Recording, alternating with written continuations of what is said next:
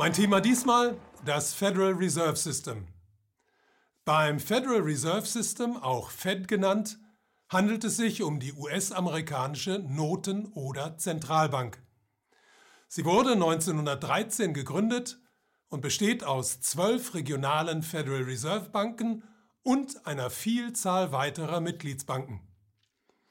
Das wichtigste Gremium der Fed ist der Offenmarktausschuss, der über die Geld- und Währungspolitik der USA, also über das Schicksal des US-Dollars entscheidet. Diese Entscheidungen haben unmittelbare Auswirkungen auf die gesamte Welt, weil die Zentralbanken rund um den Globus zurzeit etwa zwei Drittel ihrer Fremdwährungsbestände in US-Dollar halten, es sich beim Dollar also um die bedeutendste Reservewährung der Welt handelt. Das F im Wort Fed steht für Federal, zu Deutsch föderativ oder bundesstaatlich. Es erweckt den Eindruck, dass es sich bei der Fed um eine staatliche Einrichtung handelt. Das aber entspricht nicht den Tatsachen. Die Fed wurde nicht vom Staat, sondern von einer Handvoll Wall Street Bankern unter Mithilfe einiger Politiker ins Leben gerufen. Die Fed gehört auch nicht dem amerikanischen Staat, sondern mehrheitlich den Besitzern ihrer Mitgliedsbanken. Sie ist ein mit dem Staat verschmolzenes Bankenkartell in der Hand zumeist privater Eigentümer. Die Zusammenarbeit zwischen Staat und Banken begann bereits drei Jahre vor der Gründung der Fed.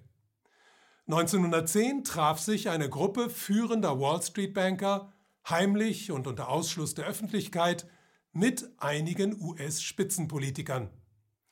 Die Absicht der Banker war es, eine Zentralbank nach dem Vorbild der Bank of England zu schaffen und ihr vom amerikanischen Staat das Geldschöpfungsmonopol übertragen zu lassen. Der Plan wurde ins US-Parlament eingebracht, scheiterte dort aber. Der Grund? Die Abgeordneten fürchteten die Reaktion des Volkes, das damals sehr stark gegen die Banken eingestellt war und die Gründung eines Bankenkartells wahrscheinlich nicht ohne weiteres hingenommen hätte. Die Banker ließen sich jedoch nicht entmutigen und verfolgten ihren Plan weiter. Sie änderten ihr Konzept leicht und griffen dann zu einem überaus raffinierten Trick. Sie wiesen die von ihnen kontrollierten Zeitungen an, eine Kampagne zu inszenieren, in der ihr vermeintlich neuer Plan als eine Offensive zur Eindämmung der Macht der Banken dargestellt und gleichzeitig heftig kritisiert wurde. Die amerikanische Bevölkerung fiel auf das Täuschungsmanöver herein.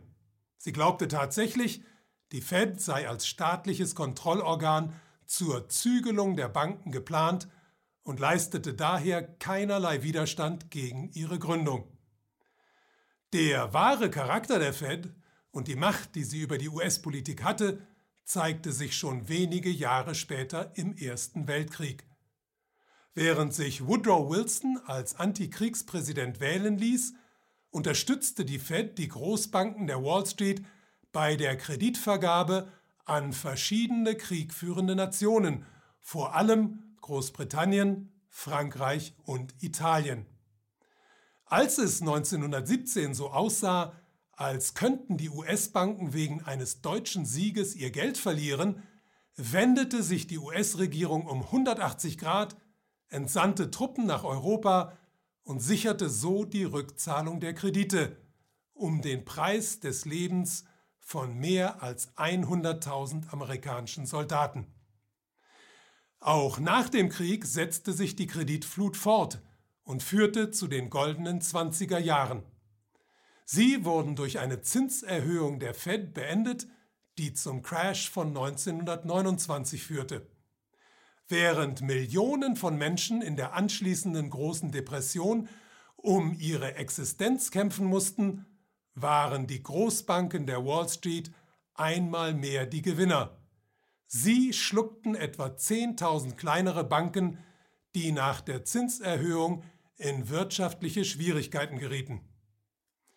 Der Zweite Weltkrieg schließlich wurde von den USA genutzt, um ein neues Finanzsystem zu schaffen, das den US-Dollar zur globalen Leitwährung erklärte und die Fed endgültig zur unumschränkten Nummer 1 unter den Zentralbanken der Welt machte.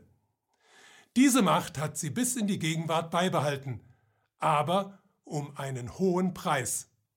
Da die Rettung des globalen Finanzsystems bei seinem beinahe Kollaps 2007-2008 riesige Löcher in die Kassen des Staates und der Hochfinanz hinterließ, begann die Fed kurz danach mit einer zuvor nie gekannten lockeren Geldpolitik. Sie schuf Billionen von Dollar aus dem Nichts und verlieh sie zu immer niedrigeren Zinsen an Großinvestoren, angeblich um die Wirtschaft anzukurbeln. Tatsächlich aber wanderte der Löwenanteil des Geldes in die Spekulation und hat dazu geführt, dass das weltweite Finanzcasino außer Kontrolle zu geraten drohte.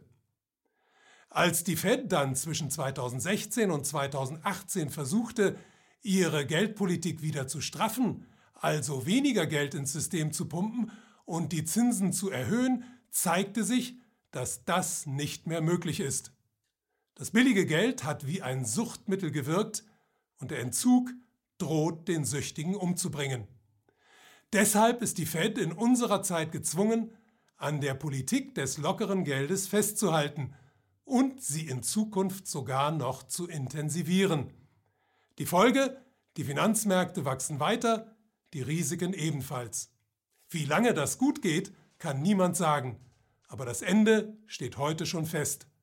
Das bestehende, auf dem Dollar aufbauende Finanzsystem wird eines Tages wie ein Kartenhaus in sich zusammenstürzen und die Allmacht der Fed ein für allemal beenden.